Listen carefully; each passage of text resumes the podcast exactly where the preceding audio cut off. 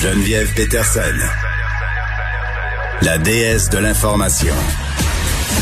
Vous écoutez Geneviève Peterson. Cube Radio. Bon, quelques heures avant qu'on ait ce resserrement des mesures sanitaires dans les écoles, il y a l'Association des pédiatres du Québec qui a adressé une lettre au ministre Roberge. Et dans cette lettre, on critiquait peut-être euh, ces mesures qui pourraient et qui auront sans doute un effet euh, néfaste sur la santé mentale, sur la santé physique euh, des enfants. Et j'ai bien senti que le ministre Robert était interpellé par la question de la santé mentale, de la santé physique notamment. Mais à un moment donné, il faut faire des choix de santé publique. Mais questionnons-nous euh, sur les conséquences de ces choix-là et sur qu'est-ce que nous, on peut faire pour, si on veut, apaiser la situation et minimiser les conséquences psychologiques et physiques sur nos enfants. Je parle tout de suite avec Dr Marie-Claude Roy, qui est pédiatre au Centre hospitalier universitaire de Sherbrooke. Bonjour, Dr Roy. Bonjour, Mme Peterson. Bon, tout d'abord, réaction au point de presse. Faisons un retour euh, sur ces grandes annonces. Au secondaire, on a quand même euh, certains chamboulements, mais la situation euh, au primaire change pas vraiment. Pour l'instant, le primaire, ça ne change pas, en effet, si ce n'est des activités parascolaires. Activités parascolaires, nommons-le, qui ont souvent moins d'importance dans le quotidien des enfants qui, qui jouent dehors, qui ont une vie sociale et sportive un peu spontanée et en dehors des grandes organisations sportives et euh, autres activités parascolaires. Donc, pour les enfants du primaire, ça va toujours bien, même en zone rouge. Mm. Pour les adolescents, vous l'avez dit, de très grands chamboulements euh, qui sont faits euh, avec la vision sur le virus, je dirais, une vision centrée sur la transmission du virus, mais pas tellement centré sur l'adolescent dans sa globalité. Ouais, ben c'est ça. Puis je pense qu'en ce moment, euh, on marche sur une espèce de corde raide, c'est-à-dire que on veut prendre des décisions qui auront un impact positif euh, au niveau de la contamination, de la contagion, c'est-à-dire euh, faire en sorte que les adolescents se mélangent moins, parce que ça on peut pas le nier, c'était quand même un problème, docteur Roy, les gens qui se rassemblent après la classe autour des écoles, parce que à l'adolescence, la sociabilisation, c'est charnière, là, c'est c'est le fondement identitaire. Euh, mais la question du sport, tu empêcher euh, les enfants de faire des sports d'équipe, euh, c'est une chose, mais après ça, qu'est-ce qu'on fait un peu pour compenser ce, ce manque-là qui, qui va qui va venir là? Ça, c'est indéniable.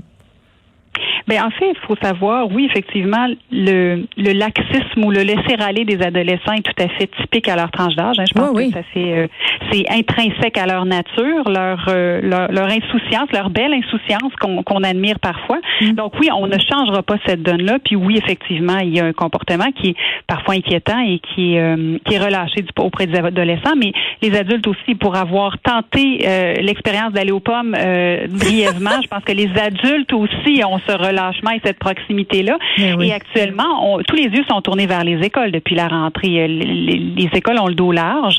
Ce qu'on voit dans les écoles secondaires, ce n'est ni plus ni moins que le reflet de la contagion dans la communauté. Donc, les écoles ne sont pas des vecteurs principaux et le ministre l'a dit, ce, ne sont pas les écoles qui sont responsables de cette deuxième vague-là.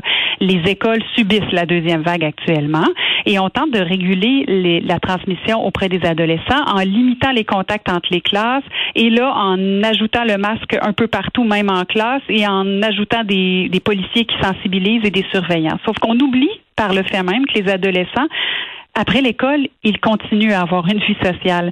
Les accolades qu'ils font à leurs amis dans la cour d'école, souvent, ce sont les mêmes amis qu'ils vont retrouver le soir et la fin de semaine. Donc, est-ce que toutes ces mesures-là très contraignantes vont avoir tant que ça un impact sur la COVID? Je n'en suis pas si certaine. Mais on n'a plus le droit. On n'a plus le droit de se réunir entre amis. Là. Les adolescents sont appelés à rentrer au bercail dès la fin des classes, puis c'est fini la, la récré de voir ses amis, d'aller au parc à deux mètres. Et c'est un monde de licorne de penser que les adolescents vont continuer à le faire. on le voit avec les parents, ils essaient et les parents choisissent leur bataille et je les comprends.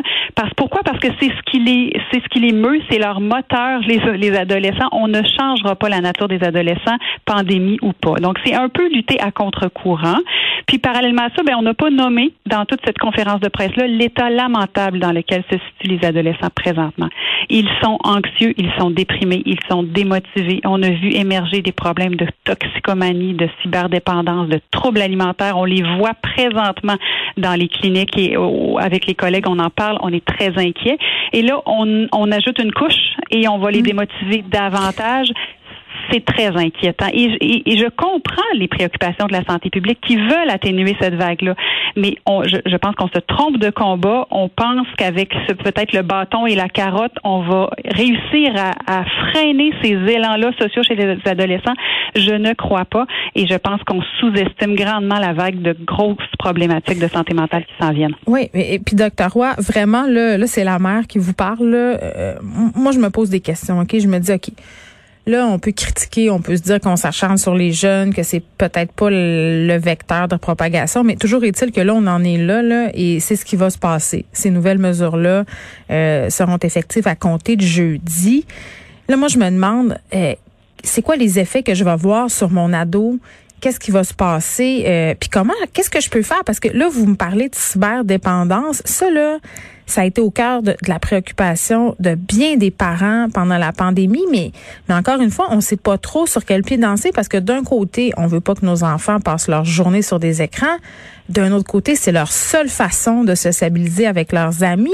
Donc on on sait plus trop quoi où se situer ni quoi faire pour les aider à traverser ça c'est un équilibre très précaire parce que ce qu'on veut, c'est les inciter à conserver des contacts sociaux. On le sait, ils en ont besoin mm. et c'est pas face à un écran qu'ils vont sortir de l'anxiété et de la torpeur. Donc, on veut. En même temps, il faut les conscientiser puis ils sont réceptifs en grande majorité. C'est l'effet de groupe, hein, souvent, qui va faire en sorte qu'ils vont avoir un, un, relâchement, une désinvolture. Mm. Si, euh, si et, on le voit, moi aussi, mère d'une adolescente, quand il y a une, une dans le groupe qui dit, hey, les filles, on fait attention.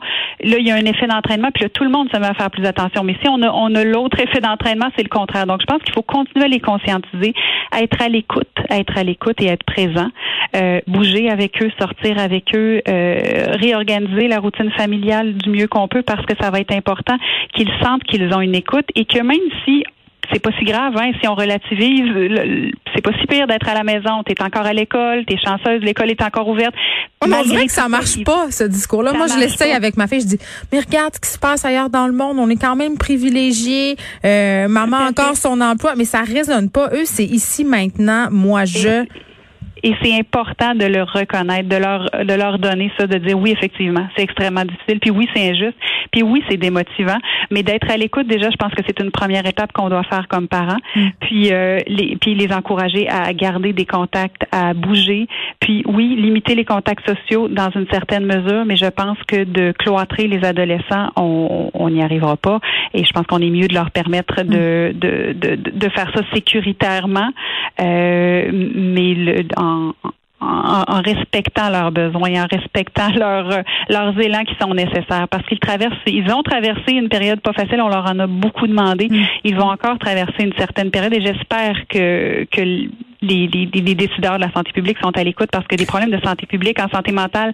ce sont aussi des préoccupations qui doivent être prises au sérieux. Ben oui, puis j'espère qu'on n'assistera pas euh, à une génération euh, sacrifiée entre guillemets au nom de la COVID.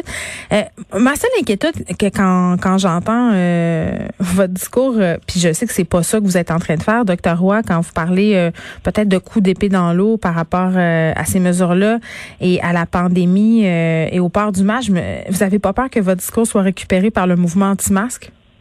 Pas du tout. Pas du tout. En fait, le masque est très, très important. C'est une mesure qui a fait ses preuves. Le mm. masque dans les lieux, dans les autobus, dans les lieux de circulation, c'est très important. Et encore une fois, le masque dans les cours d'école, c'est pas ça qui va faire en sorte que nos adolescents vont être démotivés. Je pense que c'est des mesures qui sont raisonnables, mm. qui sont pas, qui imposent pas trop de limites aux enfants. Par contre, assis au bureau, je pense pas que c'est. Je pense qu'on est, on cherche à se rassurer collectivement. assis au bureau, mais pas dans les cours d'éducation physique. Moi, c'est ça que je comprends pas il y a parce que c'est impossible d'imposer ça dans les cours d'éducation physique et c'est tout à fait cohérent. Puis je pense que entre les regroupements, que ce soit ailleurs ou à l'école, et le masque assis au bureau, je pense pas que c'est le masque assis au bureau qui va avoir une très grande importance. Euh, Docteur Massé dans la dans la conférence de presse le reconnaissait. C'est extrêmement difficile sur la socialisation d'avoir ça dans le visage.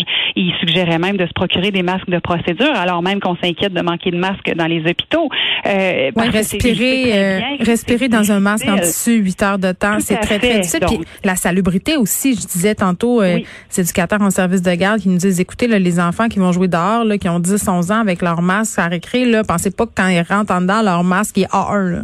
Ben non. C'est pas simple. Donc, l'impact d'avoir ça dans le visage toute la journée sur la réussite, sur la concentration, il ne faut pas le sous-estimer. C'est là, dans cette direction-là que la santé publique est allée. Mm Soit.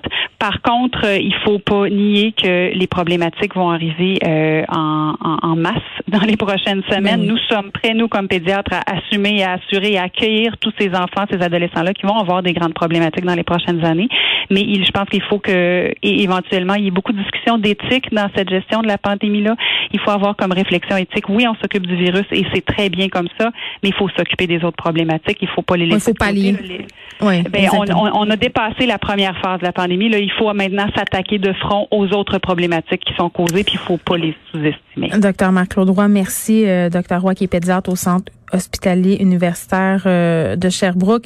Euh, ce sont des pédiatres qui ont réagi, si on veut, à ces nouvelles mesures qui étaient annoncées pour aujourd'hui en disant, écoutez, là, oui, on prend des décisions pour la santé publique, mais il faudrait pas oublier la santé mentale de nos jeunes.